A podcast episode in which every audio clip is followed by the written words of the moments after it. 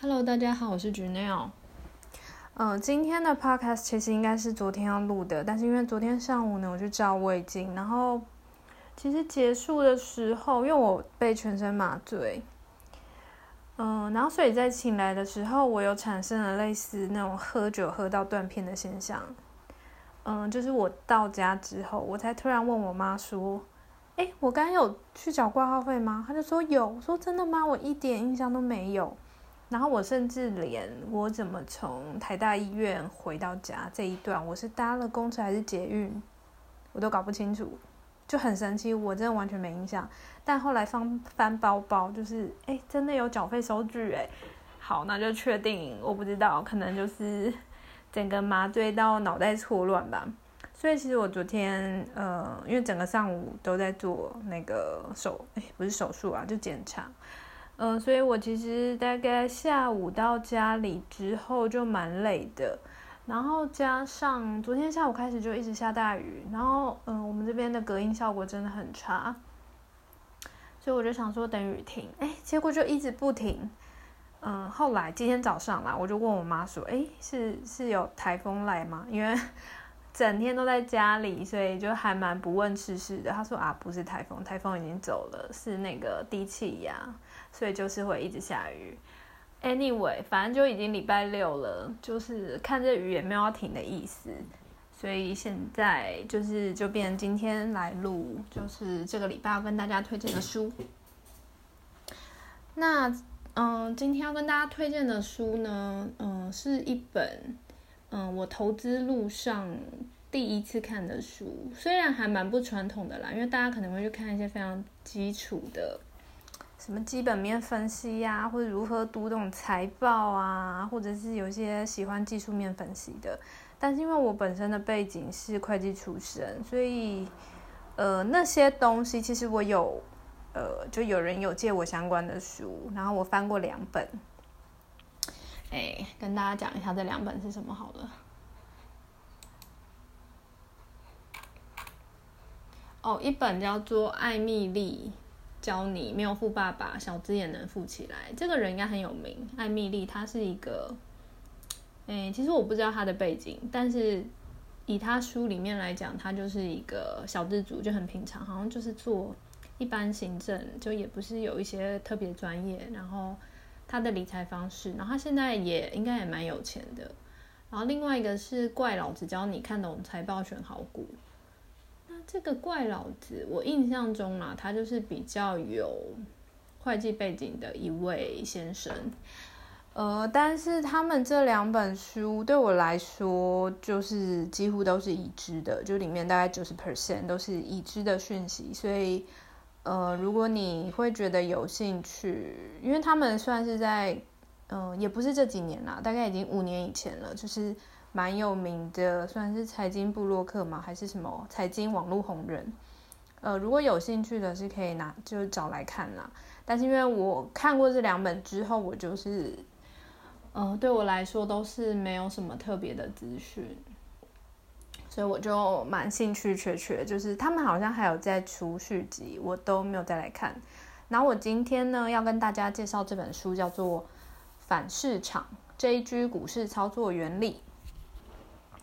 那我不知道，呃，如果大家自己有在投资的话，呃，知不知道有一个 YouTuber，他叫做 JG 老师，诶，他的 YouTuber 频道叫做 JG 说真的，我不知道他的本名是什么啦，但他的代号就是 JG。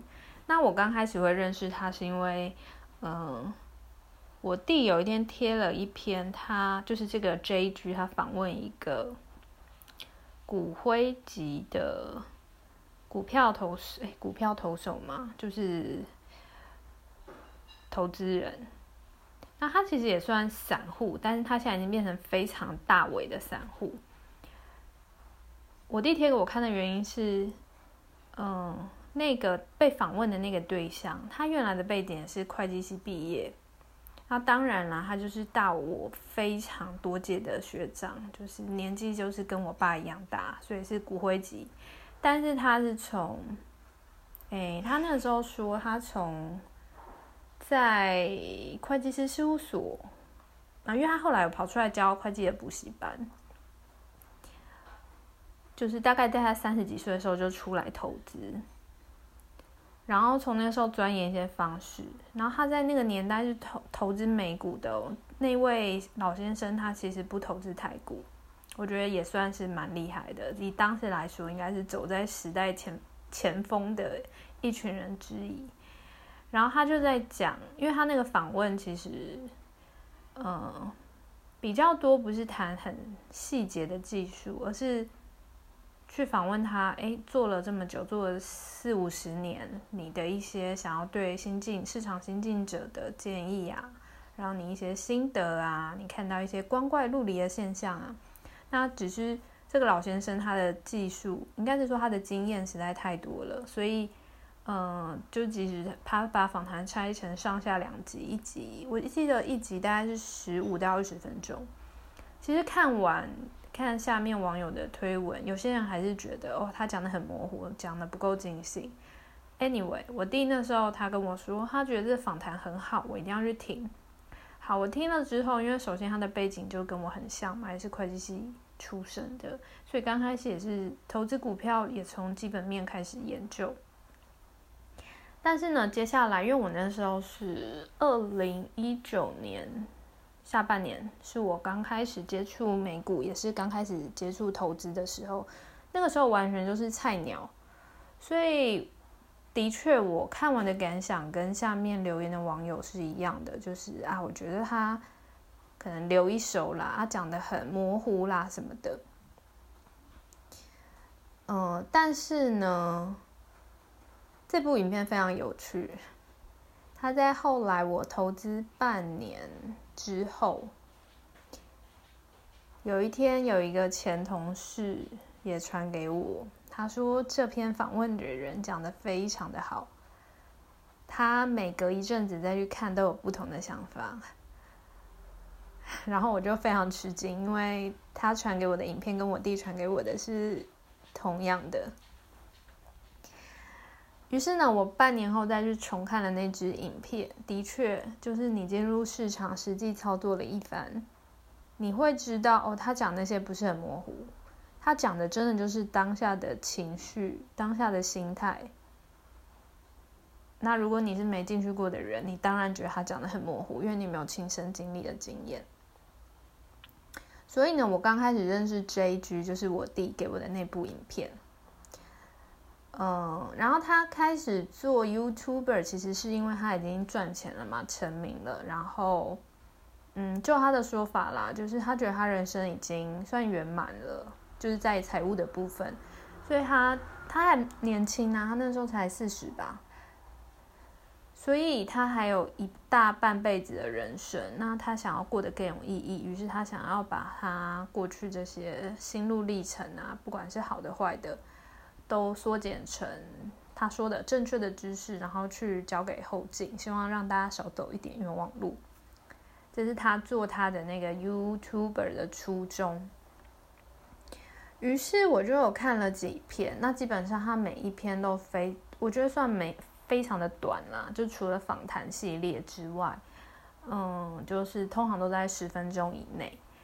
如果你是股市菜鸡，我是觉得可以去看看，就是从最原来的看，只是它的主题就会比较跳痛一点，就它不会就是第一集、第二集、第三集，它比较是主题式的，就是他可能觉得这个点很重要，他就讲一下；这个点很重要，他讲一下这样子。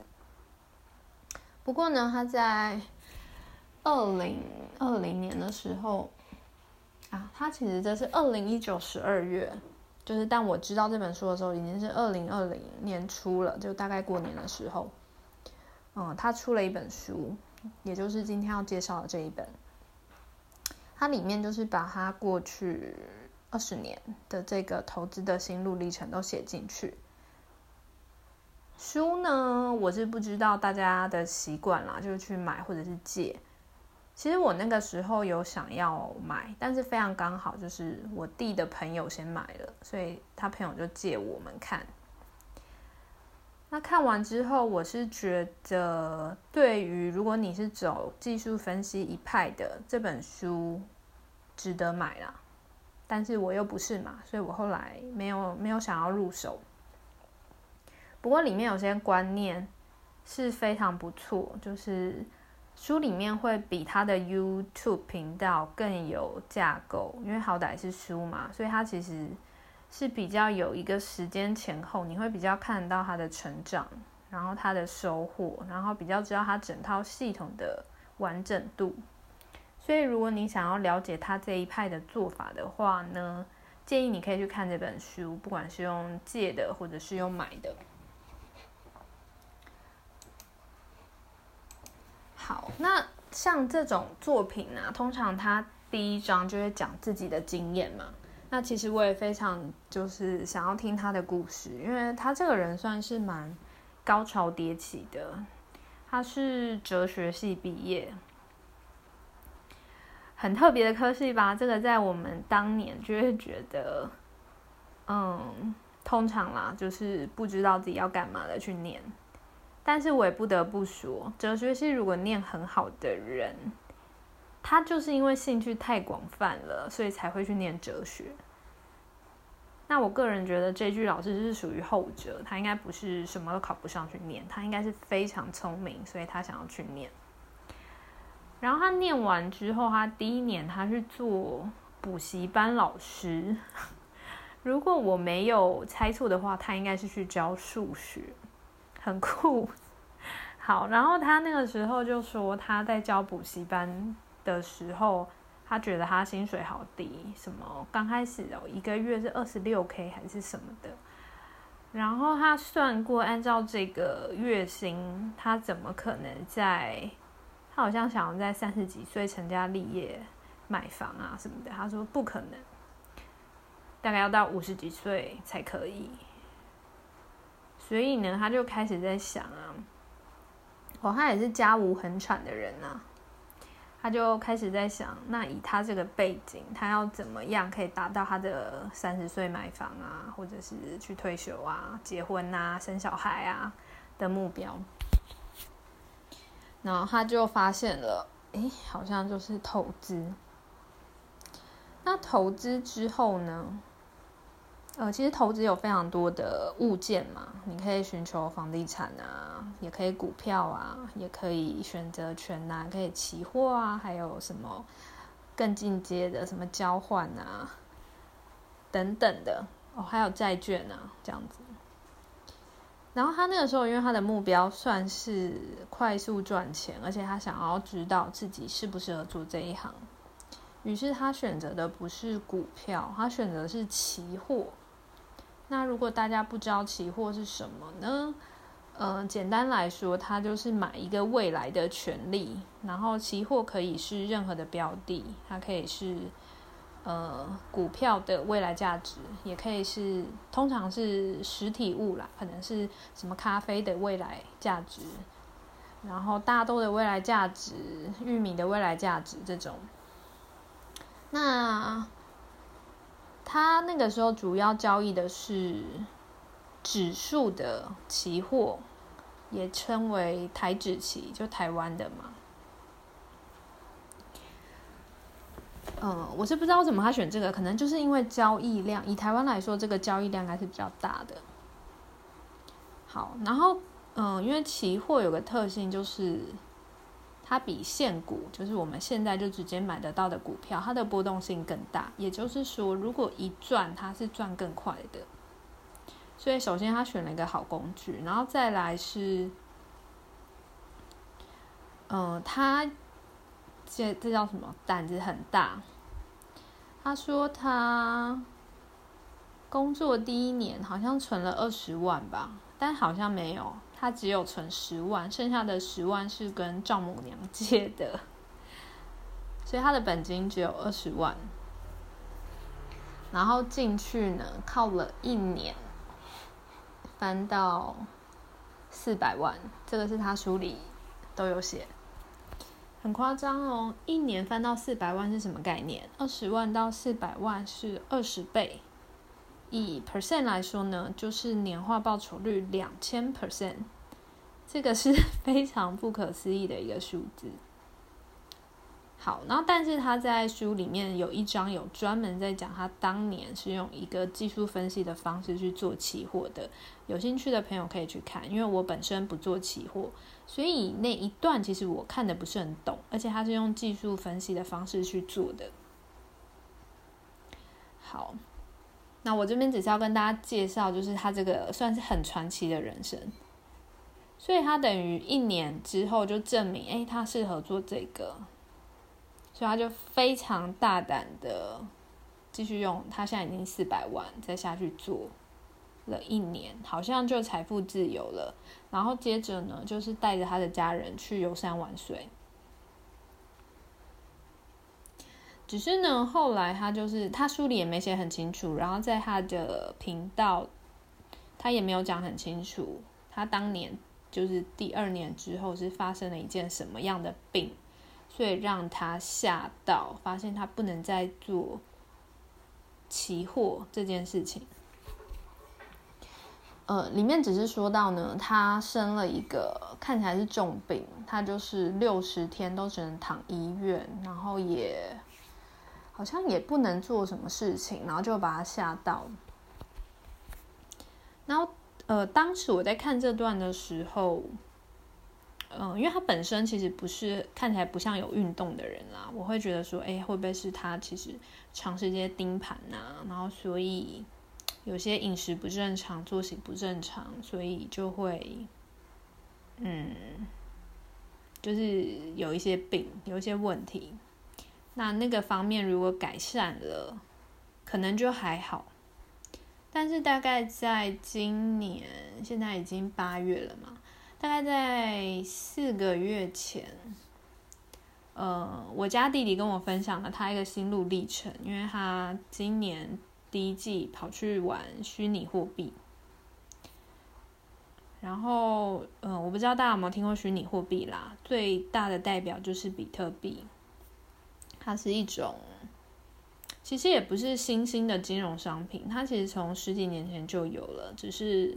大概从去年到今年特别火红，嗯，就是有在网络上有声量，可能就是因为那个 Tesla 的执行长就是公开的表示说，嗯，他很看好比特币，比特币未来，呃，也不是未来啦，当时就可以拿来买特斯拉的车，所以，嗯，虚拟货币突然变得非常有名，然后就还蛮多人进去做。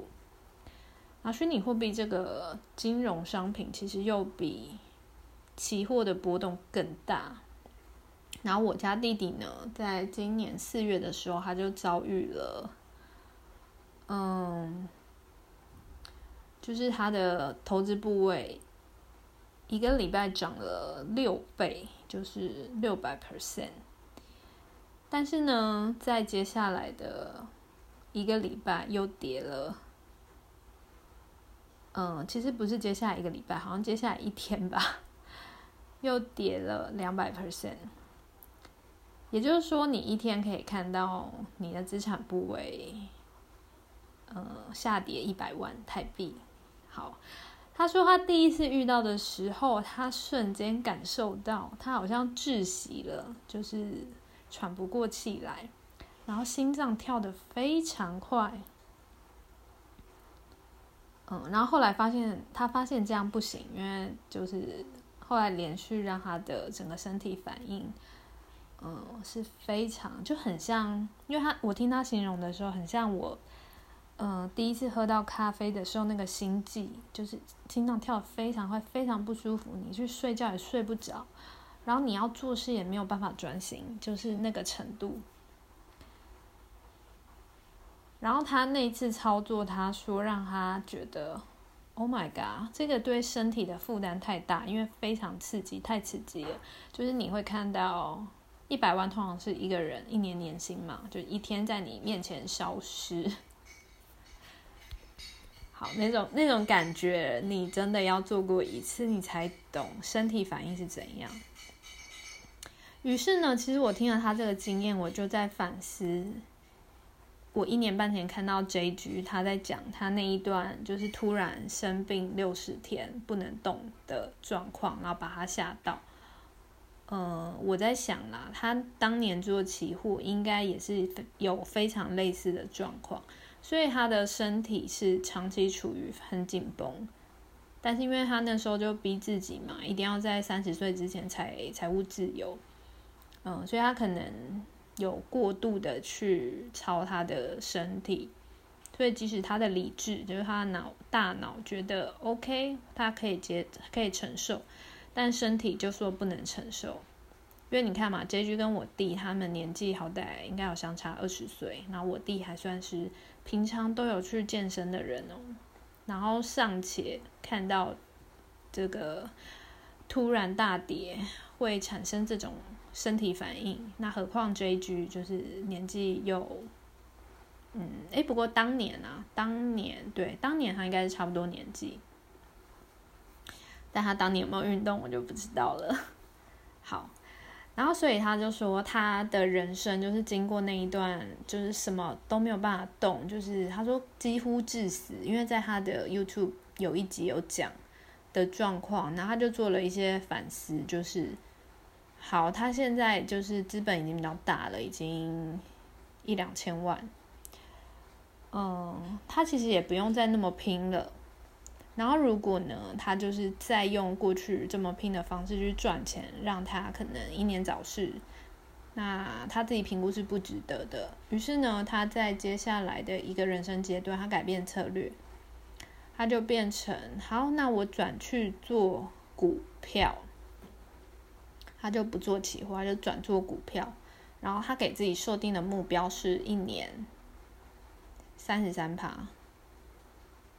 左右这样子，但他说他第二阶段的时候做的很不好，因为从期货一下到股票，那个落差是很大的，就是你从一个礼拜你就可以看出成果，到你可能一个礼拜都看不出成果，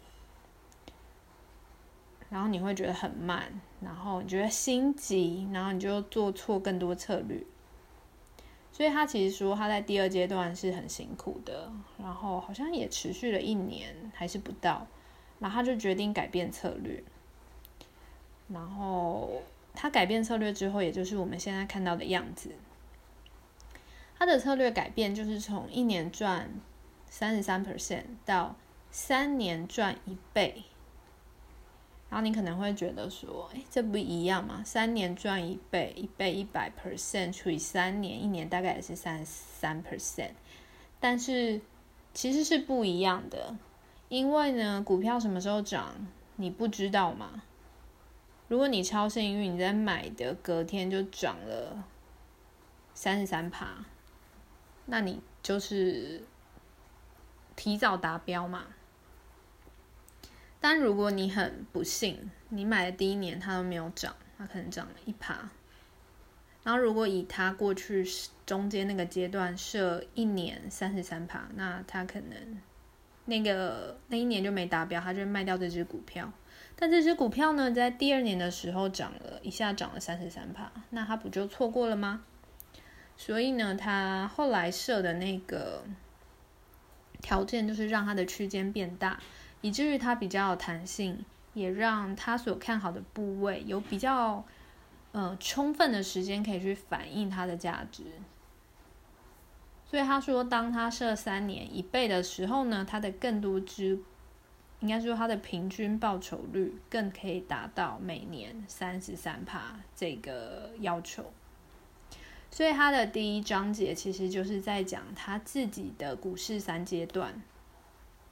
从他做期货，一年赚三倍，到他发现哎这样对身体的负担太大，他调整方式去做一年三十三趴的，到三年赚一倍。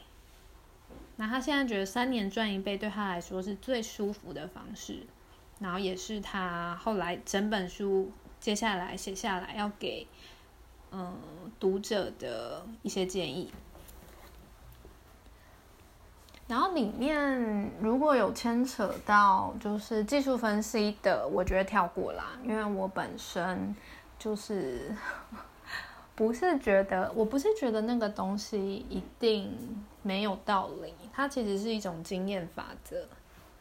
嗯，那只是我会觉得那个东西太玄了，而且以前会发生的图形啊或状态，不代表未来就会发生。然后加上他用那一套技术分析，主要是在做短线的。嗯，短线你可以是那种超短的嘛，就是一天，这个又称为当冲，就是你一天买，然后又再把它卖掉，或者是你一天先卖掉，再把它买回来，这都一样。这其实超短线，然后比较适合你真的就是专业盯盘的啊，但是我不是嘛，我。就是白天都是还有工作的，所以我不会做这种。那他们其实还有一种是做波波段的，就是可能是一两个礼拜收割一次。但这种其实，嗯，我认为还是要盯盘呐，所以我也不做这个。所以基本上在讲技术分析的都是这种短线上操作的。那因为我都不做这种，所以。嗯，这些部分目前我都还是跳过啦。然后有就对技术分析真的很感兴趣的朋友，可以去认真看他那一段。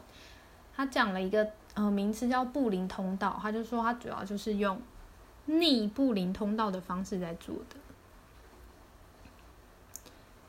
那我个人呢，我看完这本书之后，我觉得对我最大的三个学习。嗯，分别是第一点就是不要放空。呃，放空它是一个，嗯，这叫什么？投资上的，嗯，这叫什么？昵称吗？它不是那个什么都不想的那个放空，它是指操作上，因为一般我们都是买进一个股票嘛，买进先买进，那放空意思就是说。呃，如果我呃，我觉得这档股票接下来不会涨，它接下来会一直跌，而且会暴跌。我现在就先把它卖掉。但你可能会想说，哎，你你你没有部位，你怎么卖掉它？那这就是金融市场给你一套可以执行的游戏规则。嗯，就是你开户的券商他会借你这个券，先让你把它卖掉。你现在卖的价格就是高价，然后。如果这个股票真的如你所愿，它大跌了，而接下来呢，你要还券商这个券嘛？于是你再去市场把它用低价买回来，然后还券商。那你自己呢，你就会赚到价差。这就是放空。当你看坏一档股票的时候，你会做。那只是呢，J G 里面建议，因为他其实讲这一这一本书都有个前提啦，就是你是真的是菜鸟，你再去做。因为，嗯，很多时候就是在市场很久的人，其实他们都知道，就看过太多案例了。每一个有风险的方式，都有人可以从里面赚到钱。这句话基本上是没错的，但是它有几率上的问题。那这句里面讲的是大多数人适合做的，所以如果你放空有成，你也不需要，嗯。大肆跟别人说啊，他在乱讲什么，不要放空。嗯，我放空赚很多钱呐。但是这句里面只是要跟我们讲的是，多数人放空都是赔钱的。那我自己，嗯，在二零一九年刚做美股的时候，我也有放空的经验，因为那个时候想说，诶，它各种功能我都来试看看。然后我所用的那个投资软体，它可以让你放空两倍、五倍、五十倍、一百倍，对，最多就是一百倍。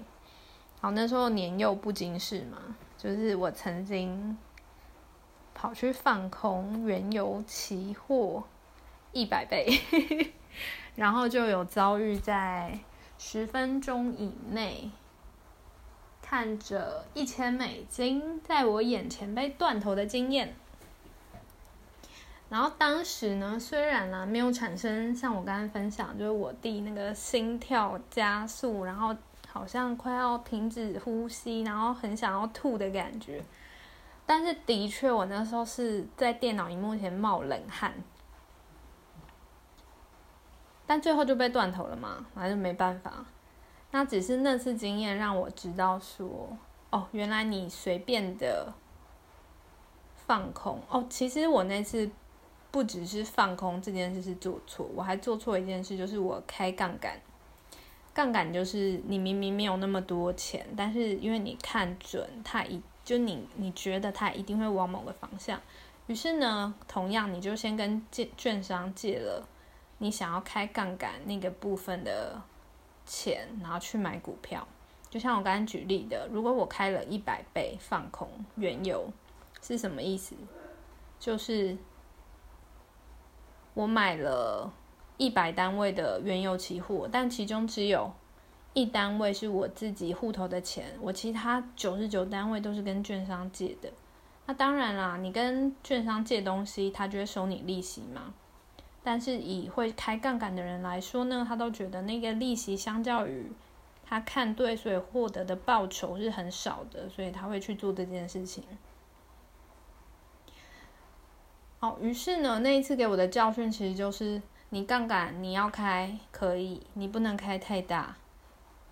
那后来根据业内人士告诉我的平均值呢，开到五倍就是已经非常高了。所以，我当年那个很菜的做法，竟然还开到一百倍，真的是会真的是会找死。然后接下来还有一个概念就是，嗯。啊，我先讲一下为什么不要放空好了，因为放空这个观念就是说，如果啊你看你觉得一档股票它真的接下来会烂到底，那它烂到底它会多烂呢？它有可能烂到每一股变成负一块吗？不会嘛，因为在目前的资本体系，股票不能是负数，最多就是没有价值，就是零。所以也就是说呢，你的获利是有限的。如果你现在在一百块放空它。你最多就只能赚一百块。如果这只股票最后刀下是就零元，然后如果这只股票现在五百块，你最多就只能赚五百。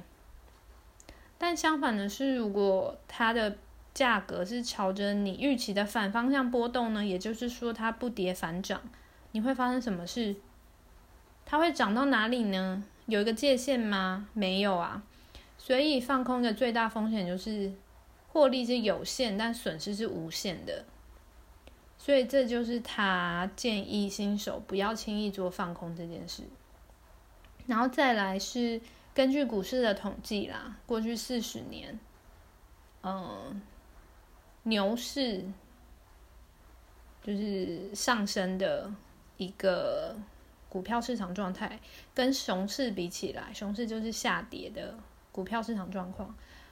嗯，牛市基本上是多于熊市的，然后比例还蛮悬殊。我印象中没有错的话是八比二，也就是说整体市场多数时候都呈现上涨状态。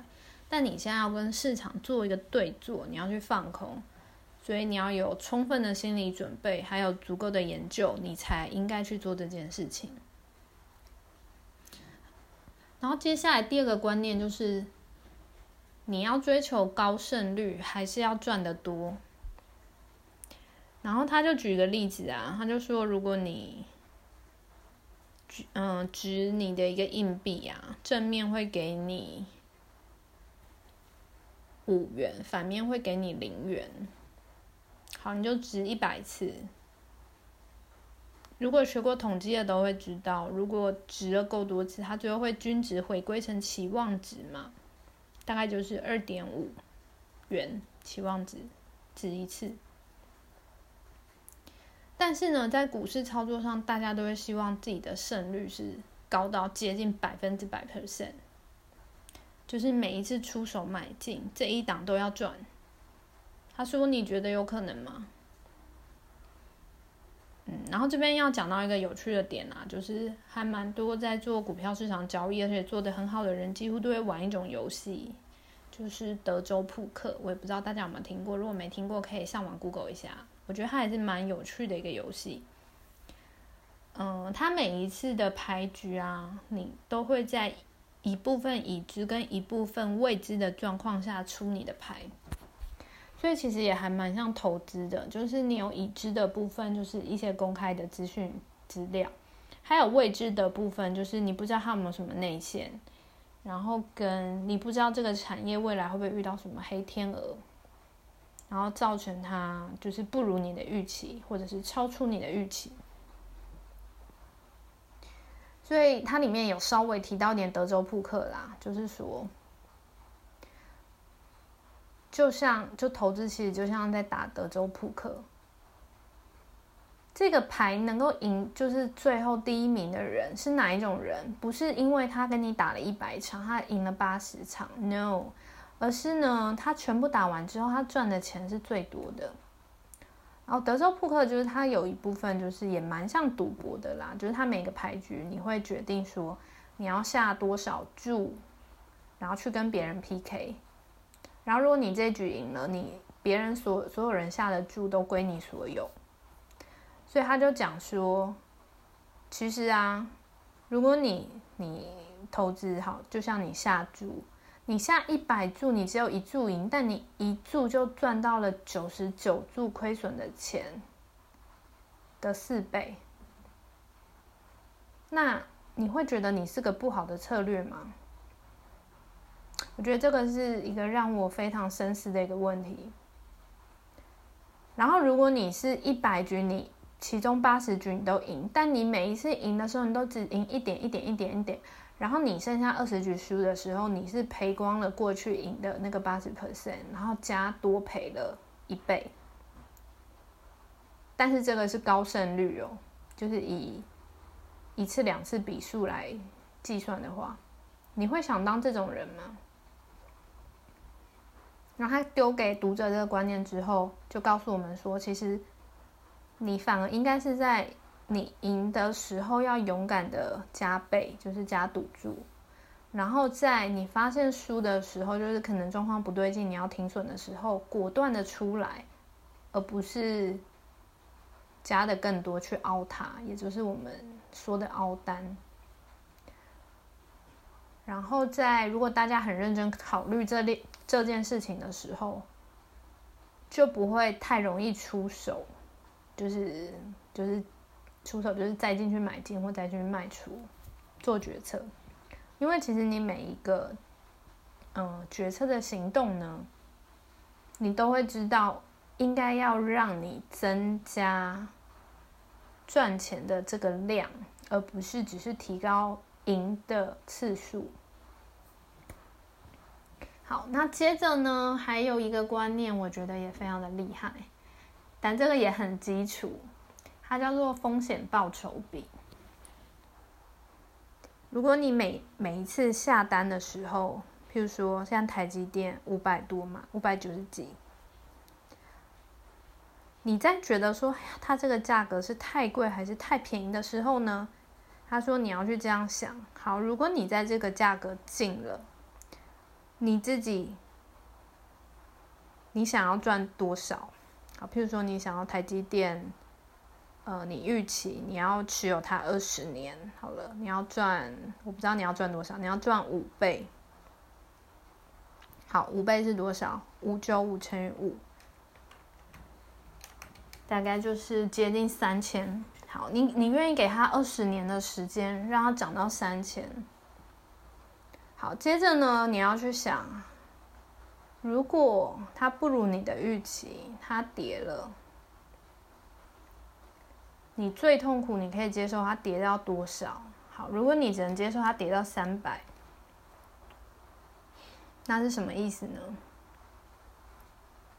也就是说呢，你的五百九十五啊，减掉三百，就是你愿意容忍的亏损，大概也是接近三百啦，两百九十五。然后，但是呢，你。嗯，你承担这个风险，你承担你亏掉两百九十五一股的风险，是你要愿意追求你赚刚才那个接近三千嘛？三千减掉五百九十五，就是你会预期你要赚到两千四百多。那两千四百多，好，就算两千四，两千四除以你愿意接受的亏损，除以三百，这就是八倍。风险报酬比一比八，那他说这样还不错。我有点忘记，它里面好像建议是说，如果你的风险报酬比好像是小于三倍，建议你就不要去做。因为也是跟他刚才那个呃三年赚一倍那个也是蛮像的啦。如果你能够赚到的比例那么少，但你要去承担一样的风险，那值不值得嘛？如果市场上有一比八或一比九的标的物，你为什么不去选那个呢？为什么你要选一个只能让你赚一比三的这种？然后，所以这个很有趣，就变成是你其实每一次你在一个价格，你不要单纯的去看书哦，它现在涨到这里哦，好贵哦，就是买不下去。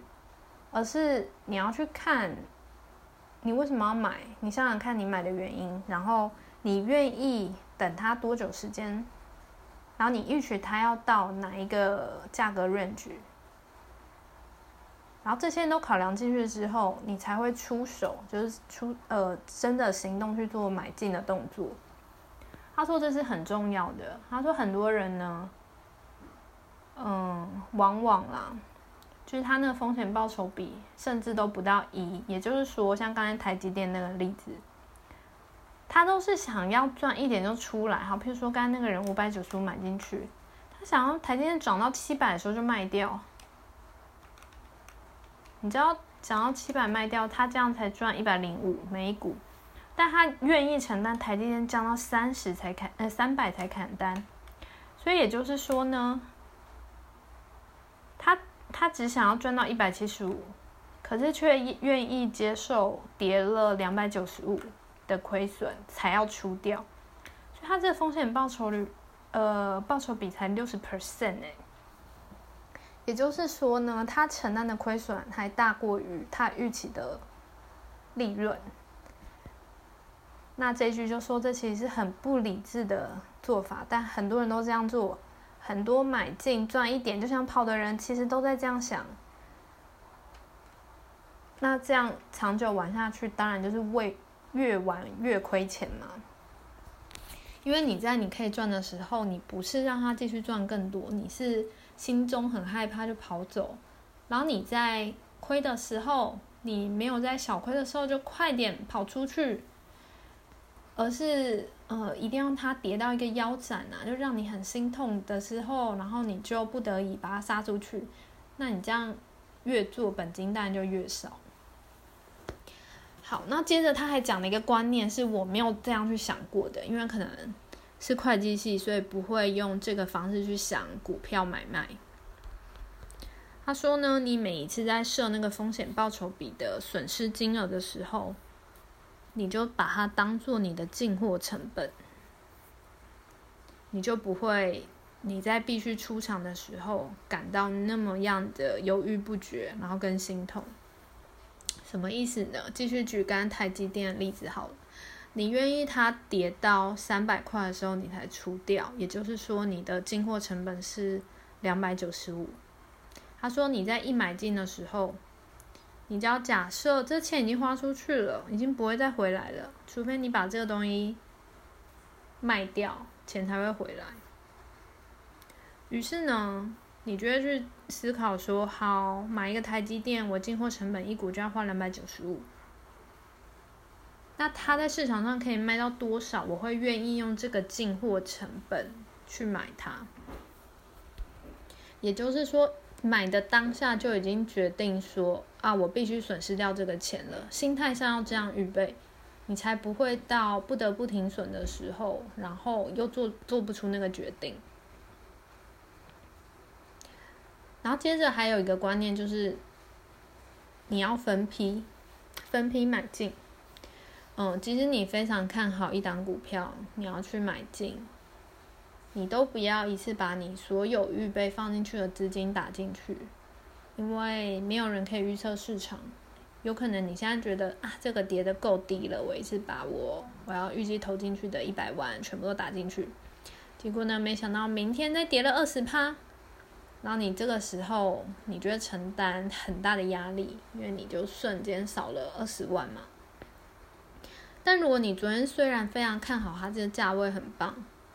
但你只打了三十万进去，那今天呢再跌二十趴，你就跌了六万，然后你就很开心，你就觉得，哎，那我比昨天再便宜二十 percent，打八折可以买进呢。我很看好它，所以我就再把第二个三十万丢进去。它里面都建议至少要分三批啦。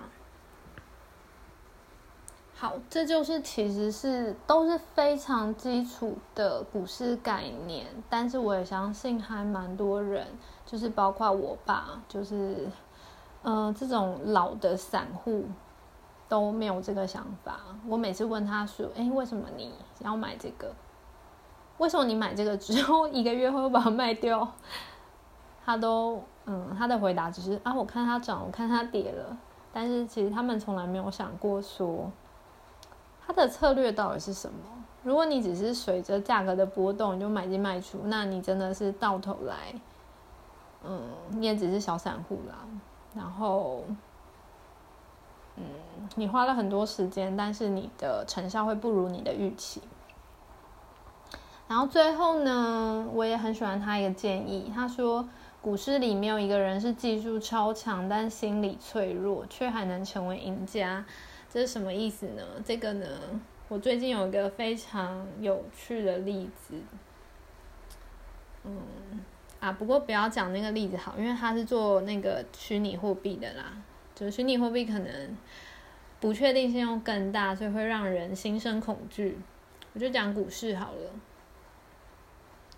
特斯拉，它其实在二零一九年一二月的时候呢，因为马斯克的不当发言，整个跌到谷底。那时候好像跌到两百多块吧，然后就一直在那边很低，两百、三百啊，三百、四百啊，盘整盘整了几乎一整年吧，然后到。二零二零新冠肺炎出来之后，又整个大杀，然后那个时候还蛮多人都说啊，有可能破产，然后就把它卖掉了。那时候蛮多人都停损出去的，结果呢，后来是大家都知道嘛，就二零二零二月之后一路到嗯十二月，几乎就是整个呈现上涨，然后特斯拉就翻了十倍吧，嗯。我那时候有看到有人真的就是这一路他的风风雨雨都有 hold 住，他最后部位就是一千多 percent，就是大概在这一年半里面。那我自己呢，刚进去股票市场的时候是二零一九年的，嗯七月中，然后那时候特斯拉大概已经到四五百了。我好像在五百多的时候买进，然后后来涨到一千出头，我就很开心，我就把它卖掉。没想到它后来继续 涨到两千，所以呢，这个其实也可以反馈啦，就是为什么我在涨到一千多的时候就卖掉？因为我就觉得哦，好可怕，怎么涨到那么高了？如果它接下来崩跌，那我的利润全部都没了，所以我很害怕，就把它卖掉。但是我没有想到的是它的前景。它应该是一个未来三到五年可以就是，呃，算是有护城河的一个行业，一个一间公司，所以我应该持有更久，我不应该就是谋求现在的小蝇头小利，然后就把它获利了结。然后你卖掉之后，你其实要追回来，就继续买的这个心理压力更大，因为你的成本被垫高了嘛。然后，所以我当时又是菜鸡，好，我就卖掉之后，我就接下来一年我都买不回来，因为它就一直涨，一直涨，一直涨。你每次觉得，嗯，如果它再跌下来，我一定买，我一定买，我一定买，但它就是再也不跌下来，你怎么办？那不过它在后来分割之后有跌下来啦，然后我后来又有在上车了，所以这句后来给大家的一个这个建议。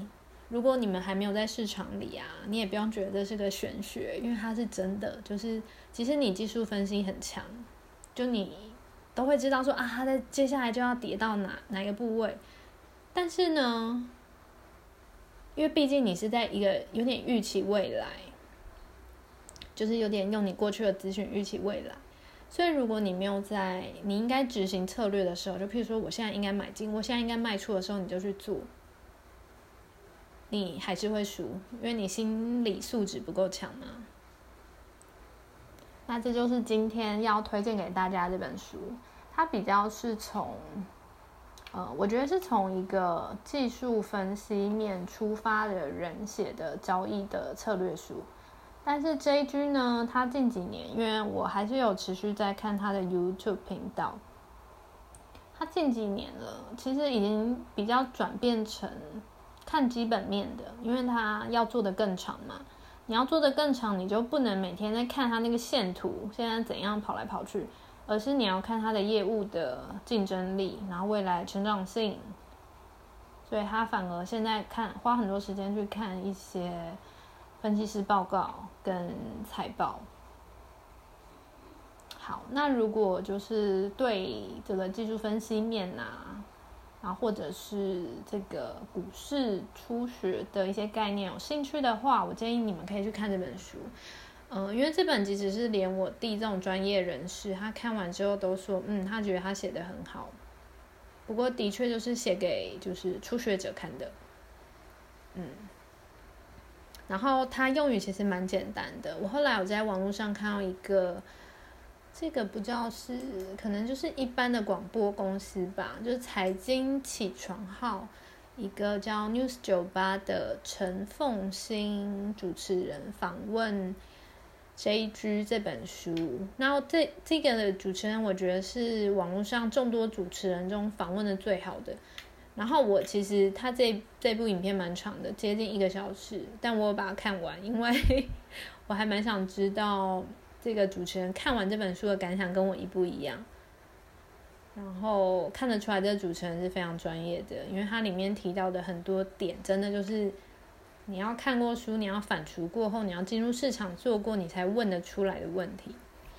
所以，如果你想要比较速食去吸收这本书的知识，你也可以上 YouTube 去找这部影片来看。